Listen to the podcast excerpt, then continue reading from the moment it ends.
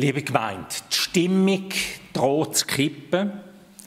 Das Volk leidet und ist nicht mehr parat, all das zu tun, was die Obrigkeit verlangt. Menschen wollen frei sein, obwohl es Freiheit in dem Sinn eigentlich ja gar nicht gibt. Und es gibt auch immer mehr Aufständische, immer mehr, wo kampfbereit sind, wo schon alles verloren haben und in dem Sinn auch nichts mehr zu verlieren haben. Und in all das innen mischt sich auch noch etwas von religiösen Erwartungen und religiösem Wissen und Gewissen. Der Messias, wo das Land befreien soll. Ist Jesus der Messias? Man hat schon viel von ihm gehört. Blinden hat das Augenlicht wieder gegeben, Lahme haben wieder können laufen, Arme haben Hoffnung bekommen. Und so heizt sich die Stimmung richtig auf wo Jesus mit seinen Jüngern auf Jerusalem kommt. Er wird frenetisch gefeiert, mit Palmzweig wie ein König beim Einzug oder bei einem Krönungsritual. Aber ebenso schnell kippt die Stimmung auch wieder. Gib uns lieber den Barabbas frei, ruft das gleiche Volk auf das Mal, der andere kannst du kreuzigen, Pilatus. Heute, liebe Gemeinde, fängt Karwoche an, die Leidenswoche von Jesus, sein Weg als Kreuz. Und auf dem Weg als Kreuz hat es ganz viele Menschen, die ich mit euch anschauen will. Die Evangelien berichtet von diesen Menschen, die auf dem Weg als Kreuz irgendwo eine Rolle gespielt haben. Und ich meine, man findet die Menschen auch heute noch da unter uns, irgendwo die Hai, wo jetzt der Gottesdienst mitgeschaut wird. Man findet die Menschen auch noch bei uns, sie haben einen anderen Namen, aber tiefst haben sie vielleicht die gleiche Haltung. Lasst euch auf den Weg ein bisschen ein. Die ersten, die wir antreffen auf dem Weg ans Kreuz und wo wir von ihnen gehört haben, sind die Schriftgelehrten und die Hohepriester oder der Hohepriester. Sie wachen, wie es der Name schon sagt, die Schriftgelehrten, sie wachen über die Schrift, sie wachen über die rein Lehre. Sie, nachdem sie Jesus endlich ihre Gewalt bekommen haben, mit Hilfe von einem Insider-Tipp aus der Jüngerschar, da machen sie mit ihm ein Standgericht. Und die erste Frage heißt: Sag, bist du der Christus? Bist du der Messias? Sie fordern das Zeichen. Sie fordern einen Beweis von Jesus. Und Jesus gibt zur Antwort: Ihr sagt es, du sagst es. Und von jetzt an werdet ihr den Messias, den Menschensohn, sehen, wie er zu der, zu der Rechten von Gott sitzt und wiederkommen wird aus dem Himmel. Und wo Jesus da zur Antwort gibt, da zeigt sich das tiefste Herz von diesen Schriftgelehrten und von dem Hohepriester. Da zeigt sich, was sie eigentlich wollen, ihn nur aufs Glatteis zu führen. Du bist ein Gotteslästerer, heißt es, als Kreuz mit dir. Jesus ist ihnen ein Dorn im Auge. Ein Sohn Jesus hat in ihrem Schriftverständnis, ihrem Glaubenssystem ihnen keinen Platz. Sie wissen, wer Gott ist, sie kennen die Schrift, sie haben ein festes Bild, was richtig und falsch ist, und darum muss der Falsch jetzt weg. Sie lassen sich nicht korrigieren von ihm. Und dann kommt noch dazu, dass die Schriftgelehrten ja im Laufe der letzten zwei, drei Jahre von dem Jesus immer mal wieder ganz fest entblößt worden sind. Er hat ihnen immer wieder aufgezeigt, dass sie sehr wohl über Gott philosophieren, aber dass ihr Herz weit weg ist von ihnen. Ganz viele Szenen werden uns überliefert, unter anderem auch der Moment, wo er gesagt hat, ihr stellt Regeln auf über alles, wie Gott unser Leben regelt. Ihr gebt den Zehnte sogar von eurem Gewürz, das ihr braucht beim Essen. Aber euer Herz ist weit weg von Gott. Mit dem hat er sie entblößt, bloßgestellt, ihres Innerst, ihre Motiv bloßgestellt. Euer Herz ist ein Mördergrube, hat er gesagt. Am Weg zum Kreuz stehen viele Schriftgelehrte und ein hoher Priester. Sie haben viel Wissen über Gott beieinander. Sie lesen die Schrift, die Bibel. Sie kennen das Gesetz. Sie reden über Gott. Das ist ihren Inhalt. Gott ist ihren Inhalt. Sie reden, philosophieren über Gott. Aber sie haben keinen Platz für Jesus.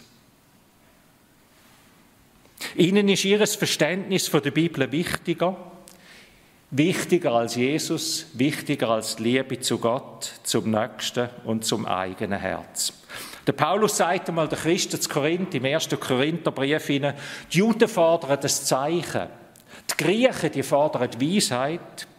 Aber was wir zu verkünden haben, ist ein Kreuzigter. Wir haben Jesus zu verkünden, der am Kreuz sein Leben hingeht. Für die einen eine Torheit, für die anderen ein Ärgernis. End von allem menschlichen Versuch, von allem menschlichen Probieren, irgendwie selber in den Himmel zu kommen, selber können, zu machen, zu entscheiden, was wichtig ist. Einer, wo uns bloßstellt und eigentlich alles zu den Händen ausnimmt und sagt, ich mache das, nicht ihr. Steht Jesus über allem bei dir? Oder bestimmst du, wer er sein darf und nicht sein darf? Die Schriftgelehrten sind ganz fromme Leute aber sie haben bestimmt, wer Jesus sein darf und wer er nicht sein darf. Der zweite, die zweite oder der zweite, wo wir antreffen auf dem Weg in den Karwochen, auf dem Weg zum Kreuz, ist der Pilatus. Jetzt haben die Gelehrten das Ja vom Pilatus, vom römischen Statthalter, gebraucht, um Jesus hinzurichten. Aber der Pilatus, der windet sich der windet sich wie nur etwas. Auch er verhört Jesus, Gott fühlt ihm auf den Zahn, aber er kommt zum Schluss, ich finde nichts Unrechts an dem, was ihr mir da vorbringt, an dem Jesus. Schlau schlägt er der Ankläger einen Deal vor, schlau wie er ist, in seinem Winden innen und sagt, Jesus oder der Barabbas, wählen ein und für ihn ist klar gewesen, sie wären dann sicher doch, doch noch eher den Jesus wählen.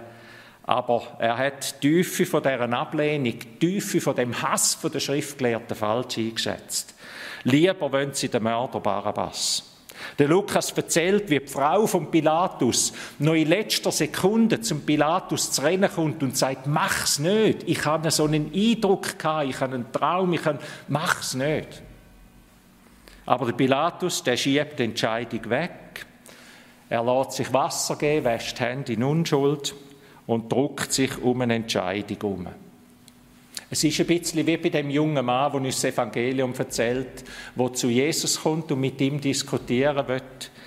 Und in Markus 10 heißt denn, wo Jesus ihm sagt, komm, folg mir nach, da ist fertig und da hat der junge Mann den Mut nicht mehr. Er hat wohl diskutiert, aber wo Jesus sagt, fertig diskutiert, folg mir nach, da hat er den Mut, nicht mehr mitzukommen.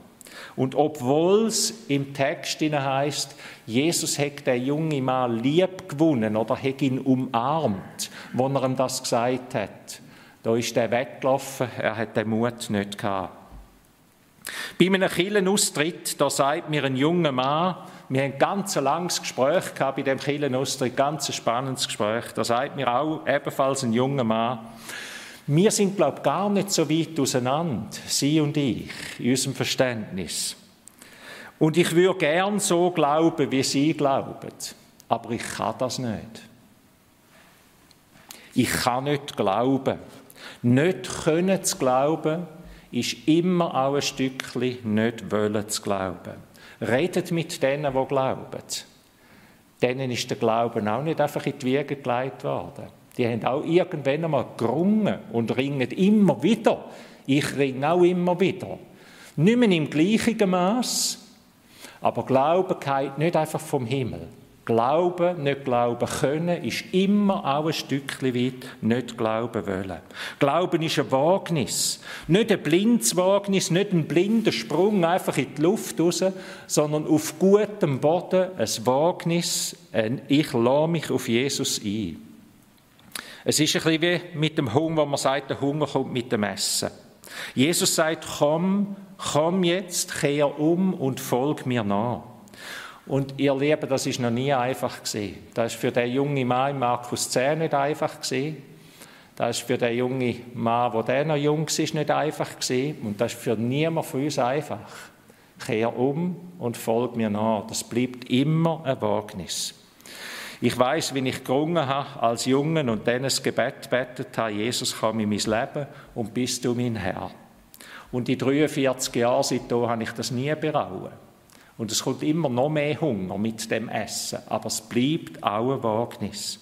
Der Pilatus, der hat den Mut nicht.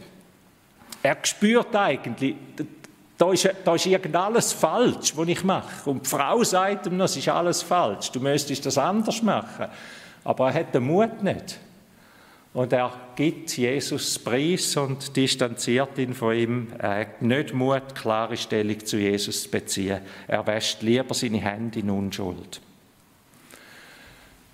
Der Pilatus. Der dritte, wo uns begegnet, ist der Judas. Er taucht nicht nur vorher auf, wo er Jesus verratet, sondern wenn er die Bibel lesen, dann taucht er auch jetzt in dem Moment auf, an dem Morgen, wo wo mit im Verhör inne, wo alle im Verhör sind, der Jesus verhören und wollen das Kreuz ausliefern, da kommt er dorthin und wirft die 30 Silberlinge, die er für seinen Verrat bekommen die Silberstückchen, wirft die den Schriftgelehrten an die Füße an und er will seinen Verrat rückgängig machen. Aber sie lachen nur und jagen ihn fort. Und dann heißt es, er ging hinaus und hat sich das Leben gegeben. Interessant, das Wörtli er ging hinaus oder die zwei Wörtli, die kommen nachher nochmal, wenn wir beim Petrus sind. Heißt genau gleich, er ging hinaus. Reue. Der Judas hat bereut, was er gemacht hat. Sport. Ihr Lieben, gibt es Sport im Leben? Kann man bei Gott Sport kommen? Bist du schon mal irgendwo Sport gekommen, wo du sagst, das ist wirklich, da ist noch einfach vorbei gewesen. Da habe ich etwas verpasst. Der Schreiber vom Hebräerbrief, der sagt den Christen, denke dran, denke das Volk Israel. Wegen ihrem Unglauben haben sie 40 Jahre Wüstenweg zahlen müssen. Eine ganze Generation ist in diesen 40 Jahren gestorben. Die ganze Generation hat das gezahlt und erst eine andere Generation hat das verheißene Land wieder gesehen.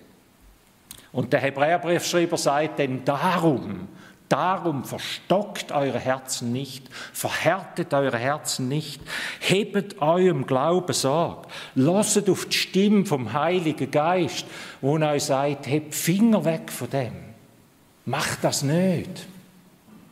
Oder mach das, tu das. Druck dich nicht drum herum. Verstockt eure Herzen nicht, sondern sind offen mit allen Kanälen auf da, wo Gott, Gott auf irgendeinem Kanal in dein Leben hineinredet. Lebt so, dass ihr das Ziel erreicht. Lasst auf die Stimme vom Heiligen Geist, der sagt, jetzt bist du auf einem falschen Weg und dich zurückruft.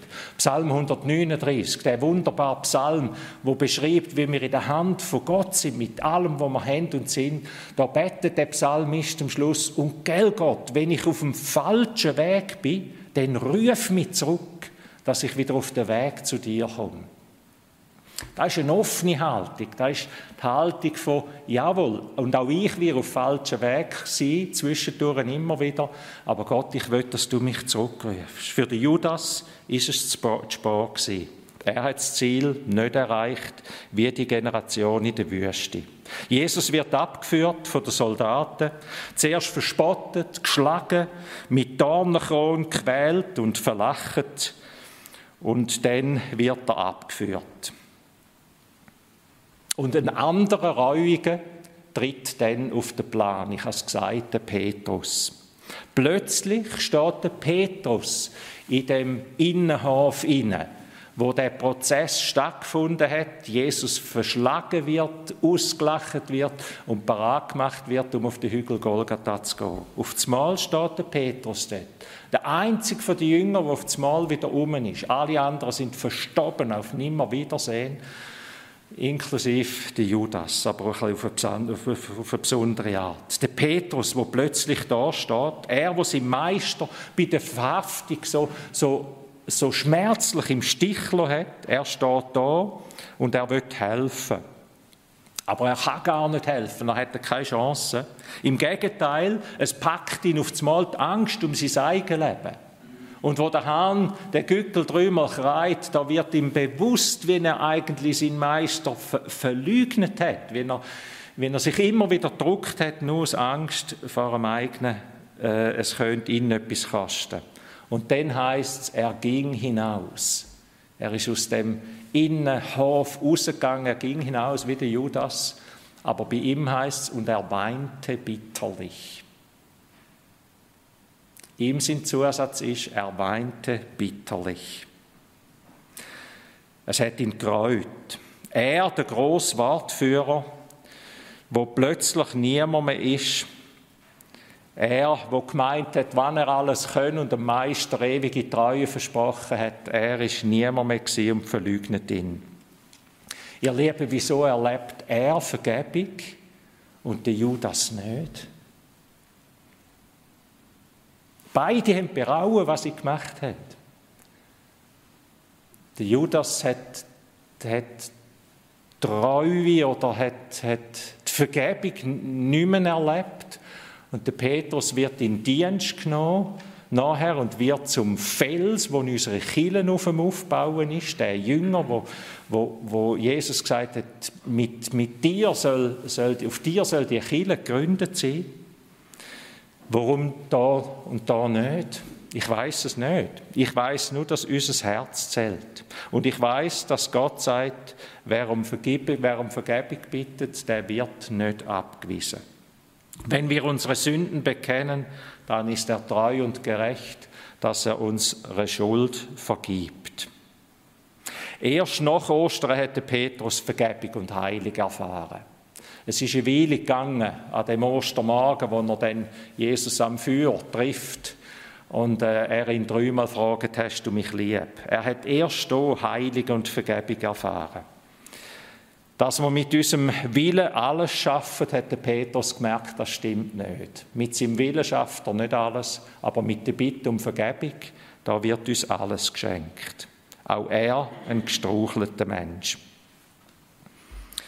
Und so wird Jesus der Kreuzbalken aufgelegt. Er wird aus der Stadt rausgetrieben, zum Henkerplatz auf Golgatha getrieben.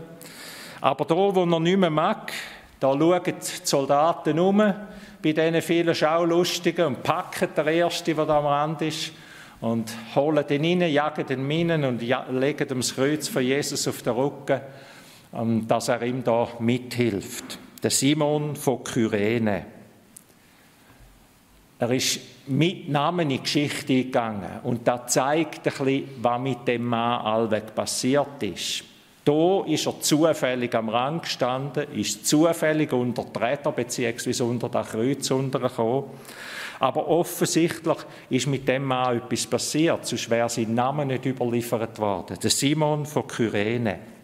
Er erlebt zeichenhaft, er erlebt an seinem Lieb da, wo Jesus gesagt hat, wer nicht sein Kreuz auf sich nimmt und mir nachfolgt, der ist es nicht wert, zu mir zu gehören. Ich hoffe, ihr seid auch schon mal verschrocken über das Wort. Ich bin wieder neu verschrocken, wo ich, wo ich denke, da darf ich euch das auf die Folie schreiben. Wir müssen ein Stückchen verschrecken. Gell? Wer nicht parat ist, das Kreuz auf sich zu nehmen, der ist es nicht wert, zu mir zu gehören.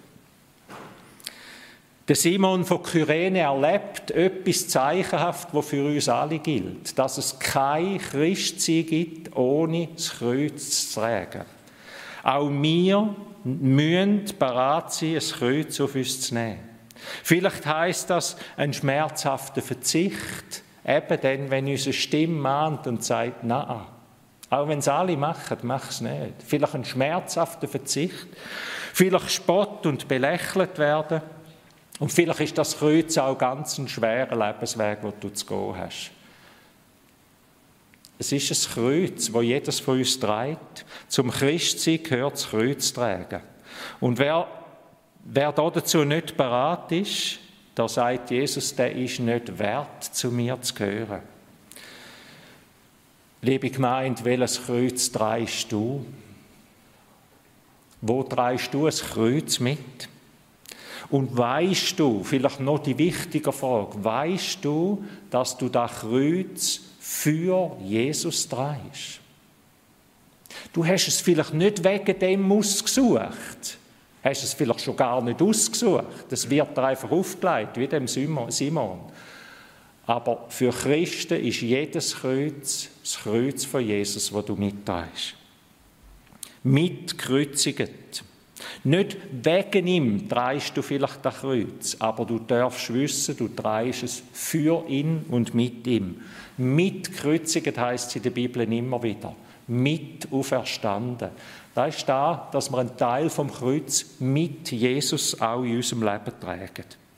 Ich habe es gesagt, es ist interessant, dass der Simon von Kyrene, Kyrene ist übrigens Libyen, Nordafrika, also man müsste uns den Mann vielleicht noch ein bisschen anders vorstellen, wie so in der ersten Vorstellung, dass der Markus sagt, der Simon ist übrigens der Vater vom Rufus und vom Alexander. Warum sagt der Markus da? Wahrscheinlich, weil er weiß, seine Leser kennen der Alexander und der Rufus. Die sind in der Gemeinde.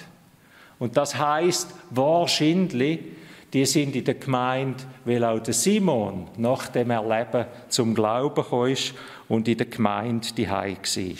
Wahrscheinlich ist der Simon durch sein besonderes Erleben, wo er das Kreuz von dem von dem Kreuzigten da, von dem Verspotteten und Verlachten hat man sie mittragen, wo er dort zum Glauben gekommen ist. Wenn du ein schweres Kreuz zu tragen hast, dann sollen wir lernen, dann sollst du und ich lernen, das ist keine Strafe von Gott. Es gibt kein Kreuz, denke ich, wo eine Strafe von Gott ist, weil das ist das Einzige, da, wo wir heute Morgen bedenken da von Jesus. Die Strafe liegt auf ihm. Das Kreuz, das du zu tragen hast, ist, dass du lernst, dass alles ein Mittragen von Jesus ist. Du trägst an seinem Weg mit und er trägt deinen Weg mit. Er verbindet sich mit dir, mit Lieb, Seele und Geist. Auch am Lieb bist du mit ihm verbunden im Kreuztragen. Menschen auf dem Weg zum Kreuz haben wir heute Morgen angeschaut. Ich möchte am Karfreitag den Weg mit euch dann weitergehen und dann die Menschen beim Kreuz anschauen. Dort hat es noch ganz andere und schauen, was dieselben Menschen uns dort vielleicht zu sagen haben. Vom Palmsonntag bis zum Karfreitag begegnen ganz verschiedene Menschen. Ähm, dem Kreuzigten oder dem Mann auf dem Weg zum Kreuz, dem Jesus. Und ihre Verschiedenheit zeigt sich daran, wie verschieden sie sich zu Jesus stellen. So unterschiedlich gehen sie mit dem Jesus um. Und vielleicht ist das die wichtigste Frage überhaupt, die es in dieser Welt gibt. Die Frage, wer ist Jesus? Was sagst du? Wie ist deine Stellung zu ihm? Vielleicht die wichtigste Frage überhaupt, die es auf dieser Welt gibt. Auf jeden Fall ist es eine Frage, die ich euch heute Morgen mitgebe. Und ihr, was sagt ihr, dass ich bin? Amen.